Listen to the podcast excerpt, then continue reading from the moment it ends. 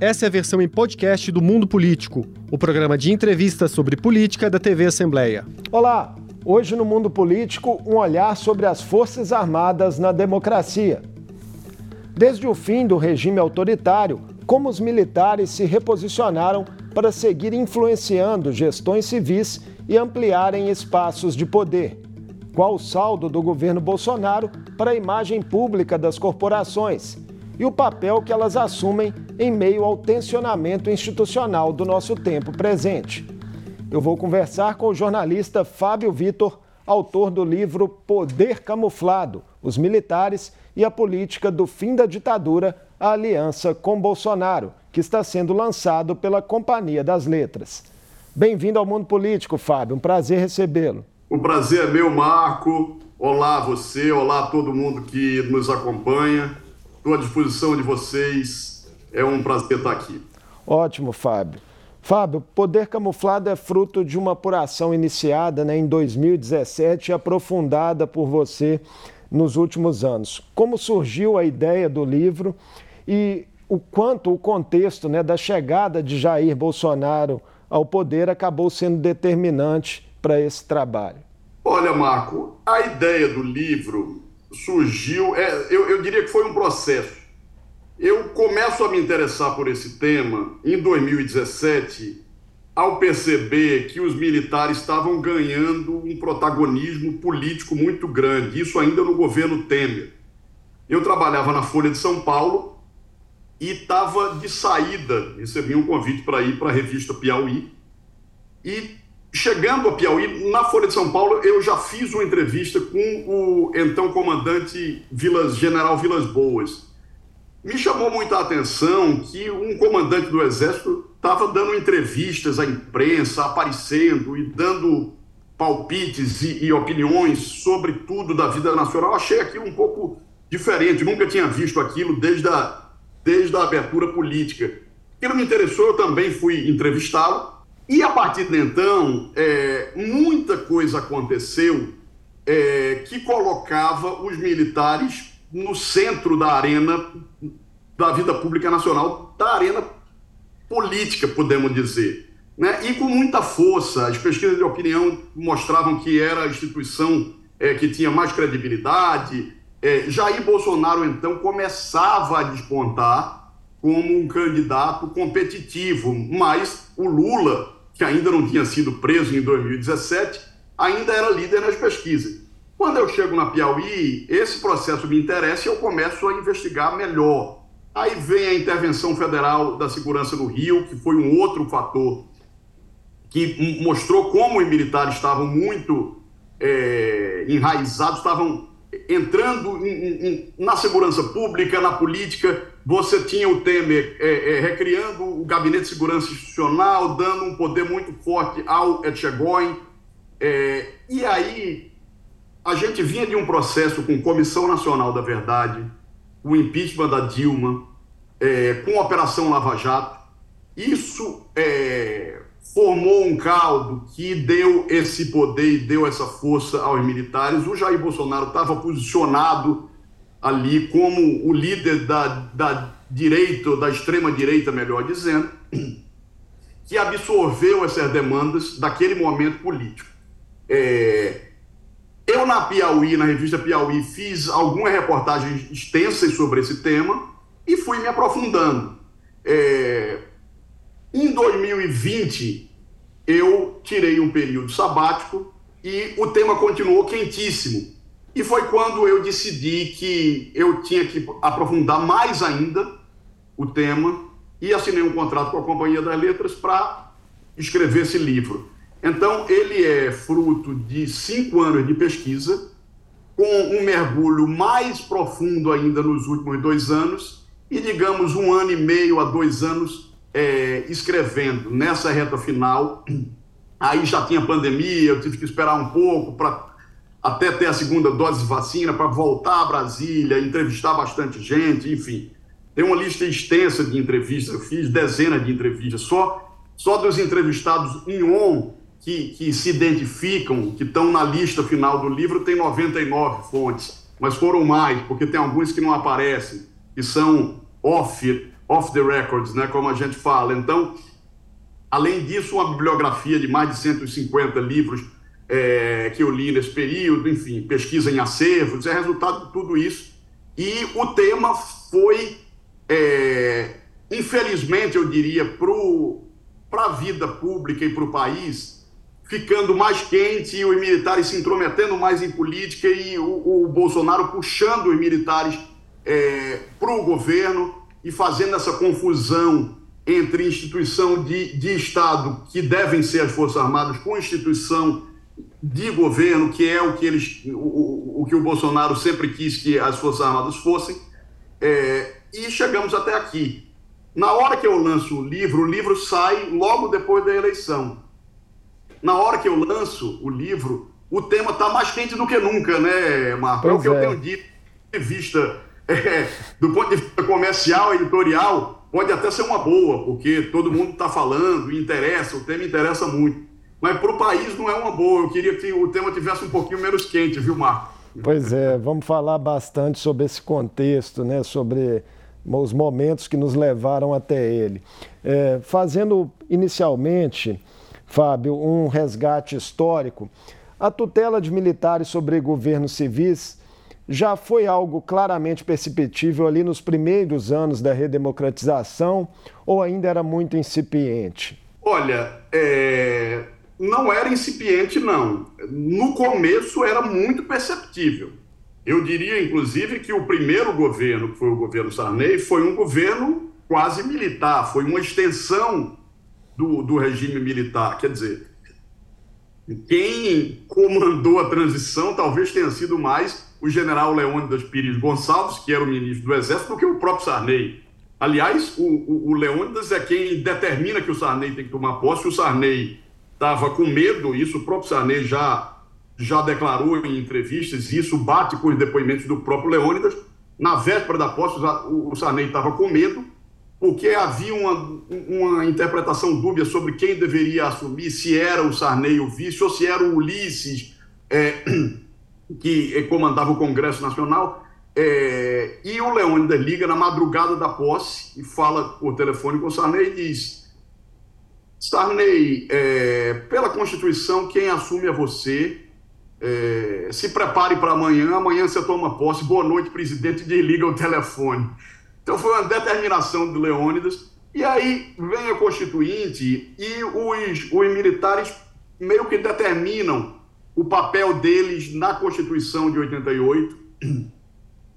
É, fazem uma força-tarefa ali no Congresso Nacional durante a Constituinte para incluir e garantir é, que nada passasse, fugisse ao controle deles.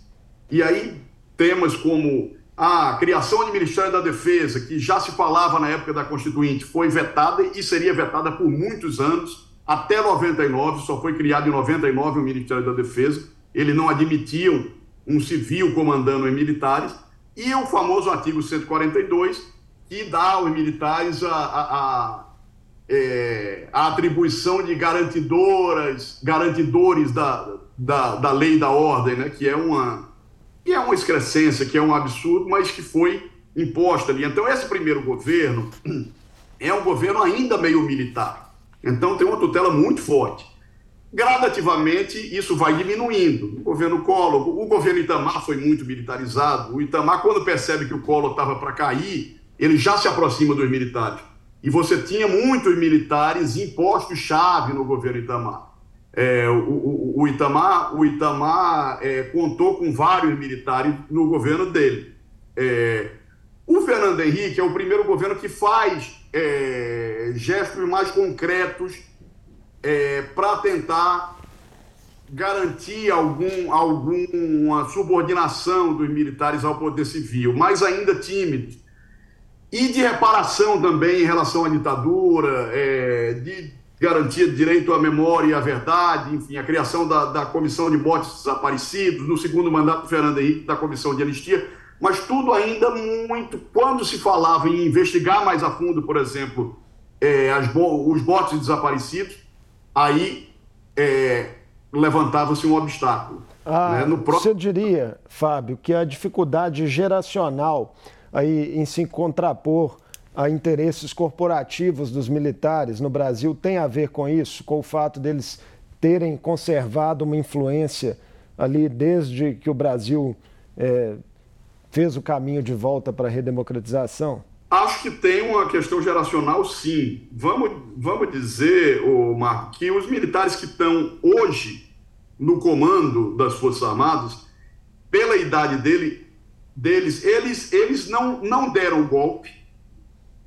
e nem são responsáveis direto por violações de direitos humanos na ditadura, mas eles foram formados pela geração que deu o golpe e que violou direitos humanos na ditadura. Tem uma frase então, do general Etchegoyen, né, que parece que ficou célebre o, o caso do general Etchegoyen é simbólico, né? O pai do general Etchegoyen é, é um, um, dos momentos de fissura entre governos é, democráticos, notadamente os governos, é, é, é o, o, primeiro governo Dilma é, com as Forças Armadas é quando o general Etchegoyen, então já no alto comando do, do Exército Brasileiro, ele fica revoltado porque o pai dele foi incluído entre é, na relação é, dos militares que violaram direitos humanos. Ele diz que o pai nunca violou e que aquilo é uma injustiça e soltou uma nota muito dura assinada com a família dele, é, dizendo que o pai não teve direito à defesa e que a comissão da verdade era uma farsa,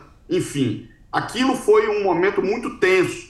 A Comissão Nacional da Verdade, de, todo, é, é, de maneira geral, foi um momento muito tenso e que expôs como as feridas da ditadura, Marco, ainda estão abertas por essa questão, porque é, é, não é a geração do golpe, mas é uma geração seguinte. Então, assim, isso só, só pode talvez é, amenizar quando outras gerações é, tiverem no poder, tiverem no comando das forças, e mesmo assim a dúvida de com, como seria esse passo além, uma vez que o sistema de ensino dos militares é dominado pelos militares. E as escolas militares ensinam que o que houve no Brasil em 64 não foi um golpe militar, mas é. foi ou uma ou, ou eles, eles chamam de revolução, né? Ou revolução ou contra-revolução. Hoje fala-se muito em movimento de 64, que é o eufemismo, né? usado até pelo ministro Dias Toffoli um, um, uns anos atrás, é, ou, ou, usam esse, esses eufemismos, ou chamam de revolução ou contra-revolução democrática, o que é uma falsificação histórica, porque não, não, não há comprovação nenhuma de que tinha um golpe é, comunista em curso e que os militares precisaram agir para impedir esse golpe. Então, não, falar em, em, em contra-revolução é uma, é uma mais do que uma mistificação, é uma falsificação histórica. Fábio, é, aproveitando a deixa de você ter citado aí o ministro Dias Toffoli, né, muitos analistas consideram que há uma herança mal resolvida da ditadura no Brasil, provocada pela forma como se deu a anistia. Nos últimos dias, vimos, entretanto, o ministro Dias Toffoli né, fazer uma crítica pública à justiça de transição na Argentina, que, ao contrário do Brasil, puniu torturadores e militares que cometeram crimes. Qual sua percepção sobre a questão? Que legado a ditadura deixou na nossa democracia? A declaração do ministro Dias Toffoli é, é estapafúrdia e é impressionante, Marco, como um ministro do Supremo, em outro país, ele estava em Nova York, ele faz uma declaração é, para pedir pacificação no Brasil é, depreciando um, um, vizinho com quem temos relações históricas com, é, é, é, como a Argentina, e por algo que, na verdade, não deveria é, é, se depreciar a Argentina. A Argentina fez um processo de reparação histórica que deveria servir de exemplo. Claro que cada país tem a sua realidade, são culturas diferentes, foram ditaduras diferentes, enfim. É, mas o fato é que a Argentina, o Chile, o Uruguai, é, nossos vizinhos encararam mais de frente e é, resolveram enfrentar o legado e a herança nefasta é, da ditadura. O Brasil, em nome é, da, da, evocando a lei de anistia, a, a lei da anistia de 79, digamos que jogou a sujeira embaixo do tapete, né? E nunca enfrentou é, nunca houve punição aos crimes é, da ditadura brasileira. O que houve foi um, uma tentativa mínima de reparação por meio da, das comissões de mortes desaparecidos, de alguma investigação né, e de alguma indenização por meio da comissão de anistia. Mas eu acho que o Brasil realmente é muito atrasado em relação à Argentina. É, estamos atrás no, no cinema, podemos dizer hoje, embora eu acho que tenha muita coisa boa no cinema nacional, mas os irmãos estão bem à frente. É, em muitos campos, né? na literatura, você tem autores maravilhosos, quer dizer, os argentinos têm prêmios Nobel, nós infelizmente, nós infelizmente não temos. É, oxalá, oxalá eles não passem a gente no futebol, né? Vamos é, ver. Temos Copa do Mundo aí, né? Ainda, ainda estão um pouco longe da gente do futebol, mas enfim, acho que o ministro Dias Toffoli foi muito infeliz e, e, claro que com sem querer comparar é, laranja com banana, é, mas acho que, que o Brasil teria muito a aprender com, com, com exemplos é, da Argentina, do Chile, do Uruguai, enfim, e de outros países, é, em relação à justiça de transição. Pois é, Fábio, é, mesmo não tendo ocorrido punições efetivas no Brasil, o trabalho da Comissão da Verdade, né, que foi feito ali, sobretudo no governo Dilma, né, trazendo revelações, enfim, algum tipo de reparação histórica de memória. Ele também aprofundou ressentimentos, isso ficou claro para você, por exemplo, nas apurações do seu livro, nas entrevistas que você fez com militares a respeito? Sim, completamente. Foi o momento, eu diria que foi o, o, a fissura, o atrito mais grave nas relações civis militares desde a redemocratização é, sem falar de um episódio específico, mas de momentos históricos, sem dúvida foi a Comissão da Verdade. É, os militares têm muitas queixas é, em relação à Comissão da Verdade, embora tenha sido aprovado pelo Congresso Nacional, veja, não foi uma canetada nem do Lula nem da Dilma. É, o projeto foi aprovado no governo Lula, o projeto que instituiu a Comissão da, Nacional da Verdade, e ela foi implementada no governo Dilma, mas foi um projeto aprovado pelo Congresso Nacional. Os militares se queixam de que eles não faziam parte, é, eles não tinham uma voz no colegiado é, da Comissão Nacional da Verdade e que eles tinham um representante em outras comissões. Isso é verdade, isso é fato. Na Comissão de Mortes Desaparecidos tinha um representante das Forças Armadas, na Comissão da, Nacional da Verdade não tinha. Eles se queixam que a lei que institui a comissão falava em investigar crime de 1946 até, é, a, até os anos 80 e que, na verdade, só se ateve ao período da ditadura militar, 64-85, o que é, é meia verdade, porque em outros momentos históricos acabaram entrando no relatório final. Mas é óbvio que você vai concentrar as investigações, porque foi o período 64-85 é, esse foi o período em, em, que se concentraram as violações de direitos humanos. Né? É, é, em outros períodos, é, enfim, houve outras, ou não houve, na verdade. O fato é que nós somos um país que, que sempre joga a sujeira embaixo do tapete e onde, onde há muito pouco, é, muito, pouca, muito pouco acerto de contas e reparação. O... Mas os militares que, que houve injustiças demais, não só no caso do pai do Etchegói, eles falam que é um absurdo incluir o brigadeiro Eduardo Gomes também na relação é, dos, do, dos que, que, violaram direitos humanos na ditadura. É, veja, os, os que estão nessa relação não são necessariamente torturadores, porque eles dividiram entre quem violou direitos humanos ou quem comandou estruturas. Então é por isso por exemplo, dizem que o pai do Etchegóin ali está na relação porque ele comandou estruturas, foi chefe do Estado-Maior do Segundo Exército, depois do Terceiro Exército, enfim. Que, é, e o Etchegóin e a família foram à justiça para tentar tirar o nome do pai, para, enfim, é, pedir alguma, alguma indenização, e ele perdeu em todas as instâncias, enfim. É, digamos que, que a justiça deu razão à Comissão Nacional da Verdade mas foi um momento muito, muito sensível, muito grave nessas relações, e ainda é algo. O Vilas Boas disse no, no livro de memória dele que a Comissão Nacional da Verdade foi uma facada nas costas. É, eu não sei se eles esperavam. É, um, um, houve em algum momento algum, é, alguma negociação para que é, a, houvesse o representante deles ou que é, houvesse alguma, é, alguma amenização na, nas investigações. Não sei o que, eles, o, o que eles pensavam que seria a comissão. Porque, veja, a comissão não, não puniu, não tinha poder de polícia, não tinha poder de indiciar, não tinha poder de punir. O que a comissão fez foi investigar, é, é, é, é aprofundar investigações sobre mortes de desaparecidos políticos né? e é, emitir recomendações. Né? Mas ainda assim eles acham que foi uma facada nas costas. Falando do momento seguinte, né? veio o governo Temer e ali militares ampliando já alguma participação é, na gestão.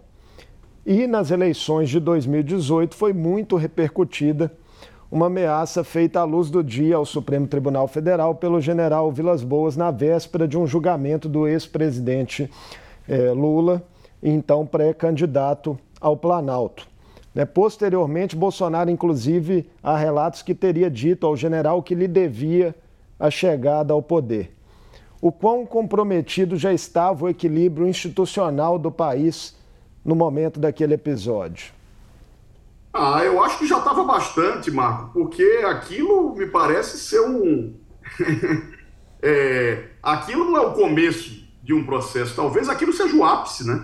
A coisa estava tão tensa, né? A, a, o agradecimento do Bolsonaro, só fazendo um, um, um, reparo ao que você falou, na verdade é público. Ele falou hum. publicamente num discurso: o senhor é responsável por eu estar aqui, hum. é só, só nós dois sabemos é, é, o que conversamos é, morrerá entre nós. Ele falou isso no discurso, o Bolsonaro, com o Vilas Boas.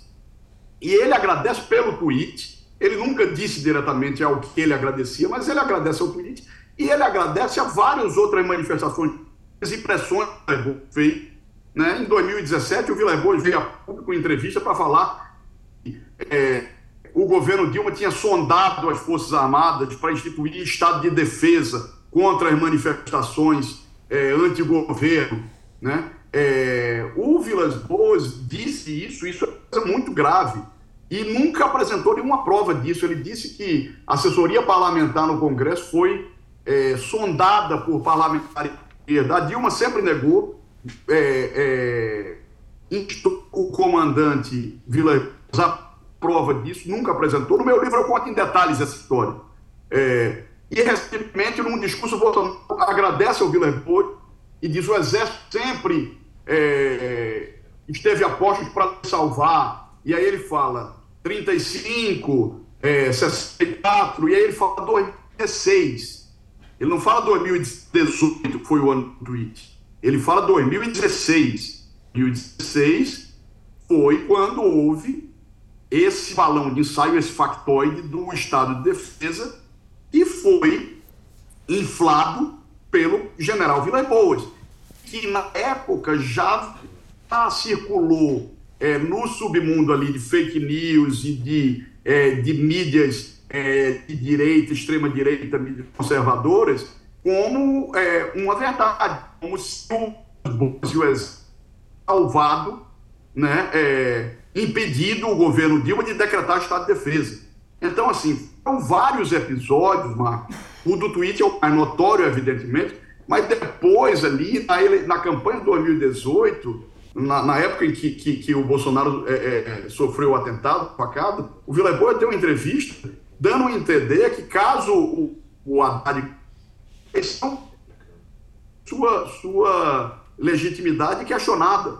É, então, assim, foram muitos episódios em que o, o comandante do Exército né, é, exerceu, atuou politicamente em benefício do Bolsonaro é, quando ele solta o tweet, eles já estavam aqui. Como eu disse, Marco, na verdade foi um processo. Né? Isso com, com é, é, Dilma, um ex-guerrilheiro, assume o governo. É, Comissão Nacional da Verdade é, é uma ex-guerrilheira que foi torturada, é, enfim, presa e torturada. A Comissão Nacional da Verdade é instituída, é, a caserna fica revoltada com a Comissão da Verdade, os atritos é, começam. Vem é, o impeachment de Dilma, vem a Operação Lava Jato, o Temer, o Temer já estava em conversa.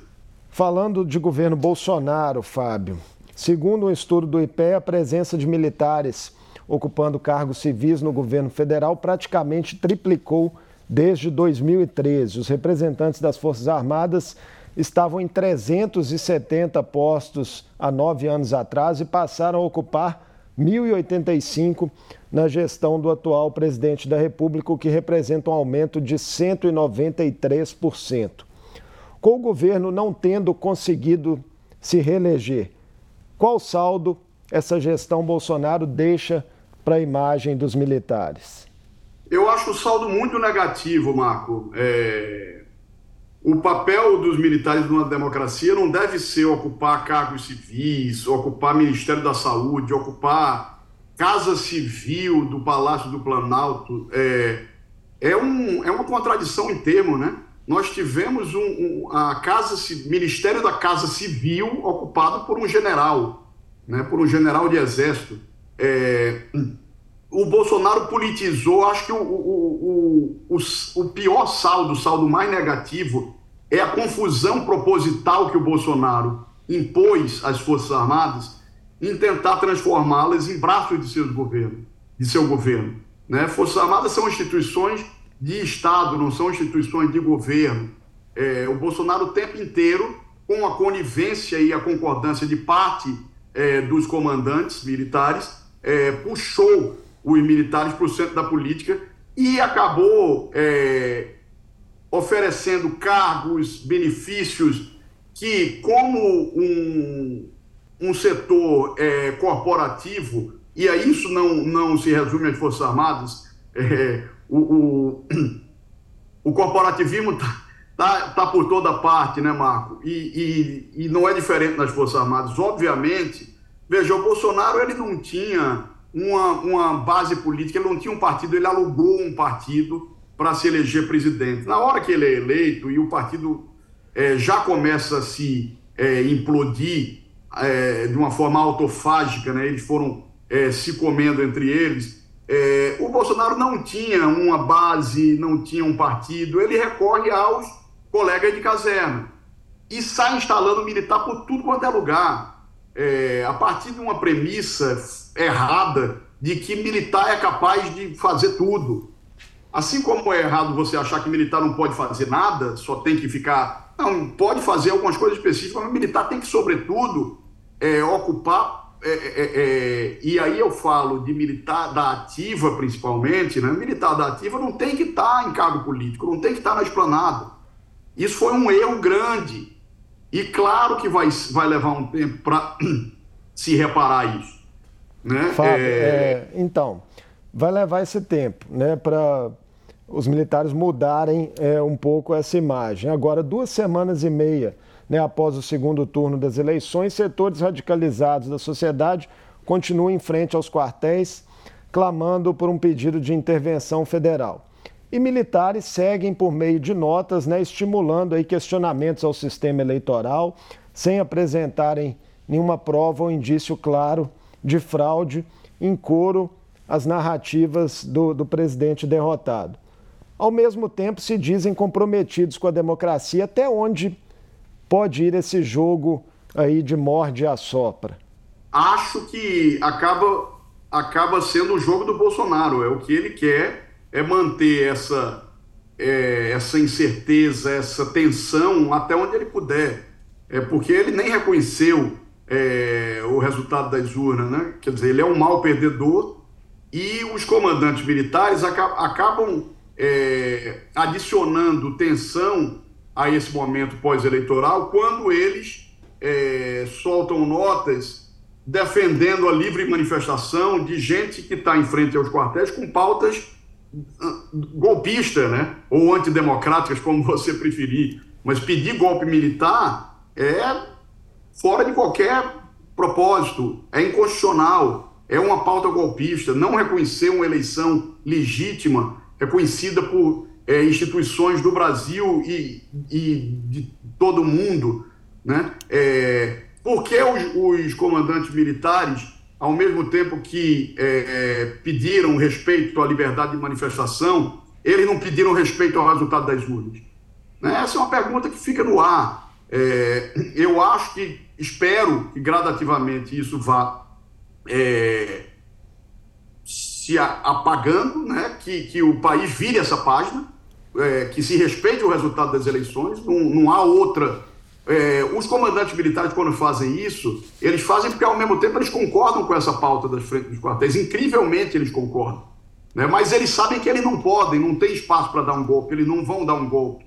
Não há espaço para tanque na rua, não tem apoio externo. Os Estados Unidos não apoiam, não tem apoio dentro da sociedade brasileira, exceto de uma, fran... de, de uma parcela radicalizada que está pedindo isso. Então, assim, é, eu espero que isso termine logo, que o Brasil vire essa página e que os militares passem a cumprir o papel constitucional deles. Tem muito a fazer, tem cuidar da soberania nacional, cuidar de fronteira, ameaças cibernéticas, enfim. É, é, olha o desafio que é a Amazônia hoje em dia. É, os militares se concentrem nisso, é isso que eu espero, Marco.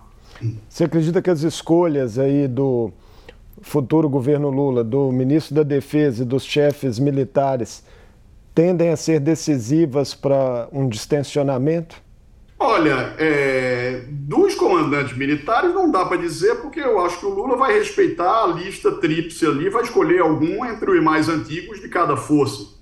Como, como é a praxe, como, é, como eu acho que, que o Lula é, vai fazer, não acho que o Lula vai fazer o que o Petro fez na Colômbia, que é escolher um comandante mais moderno e aposentar compulsoriamente os mais antigos. Mas o fato de já sabermos que o ministro da Defesa vai ser um civil e não um general, como foi no governo Bolsonaro e no governo Temer, já é uma sinalização importante. É, a desmilitarização da esplanada, você tirar é, grande parte desses militares que estão em cargos civis, também vai ajudar nisso não significa que vai ser um processo fácil essa reacomodação. É um desafio grande que o governo Lula vai ter para distensionar esse ambiente. Vai depender de conversa, vai depender de, de tentar garantir, como Lula já prometeu, é, algum orçamento para projetos das Forças Armadas, que ele teve nos primeiros governos dele, e os militares reconhecem isso. Enfim, e tentar, sobretudo, que os militares se atenham às questões militares e funções militares e não queiram se meter na política. Você tem uma visão otimista com base em todas as suas apurações aí sobre a possibilidade dos militares fazerem alguma hum. reflexão crítica sobre o seu papel na nossa hum. democracia? Não muito, não muito. Eu não sou catastrofista nem alarmista. É, me diria um realista esperançoso, é, talvez mais esperançoso do que a realidade permite, porque é, eu sei que esses comandantes, que, que, que, o Bolsonaro e o bolsonarismo acabou causando um estrago que ainda que não, não se apaga assim, né? ainda vai ficar. Acho que leva um tempo para é, cair a ficha dos militares sobre o quão nocivo foi esse processo para as Forças Armadas brasileiras. Eu espero que haja essa autocrítica, é, enfim, espero, clamo aos militares que, que façam essa autocrítica e que é, o, o, Brasil avance nesse sentido. Quem sabe seja assunto para um novo livro, né, Fábio? Obrigado por essa conversa conosco aqui no Mundo Político. Marco, obrigado a você. O prazer foi meu. É, desejo tudo de bom para você e para todo mundo que nos assistiu. Sucesso aí com a obra. Eu conversei com o jornalista e escritor Fábio Vitor, falamos sobre as reflexões do livro de sua autoria Poder Camuflado: Os Militares e a Política do Fim da Ditadura, a Aliança com Bolsonaro, lançado recentemente pela Companhia das Letras. A obra joga luz sobre a atuação das Forças Armadas no Brasil desde a redemocratização. O Mundo Político fica por aqui. Obrigado por nos acompanhar e até o próximo programa. O Mundo Político é uma realização da TV Assembleia de Minas Gerais. A apresentação foi de Marco Antônio Soalheiro, a produção de Tayana Máximo, a edição de áudio de Tarcísio Duarte e a direção é de Alevi Ferreira. Você pode seguir o Mundo Político nos principais tocadores de podcast. Assim, você não perde nenhuma edição do programa. Para assistir a essa entrevista e aos outros conteúdos da TV Assembleia, acesse almg.gov.br/tv.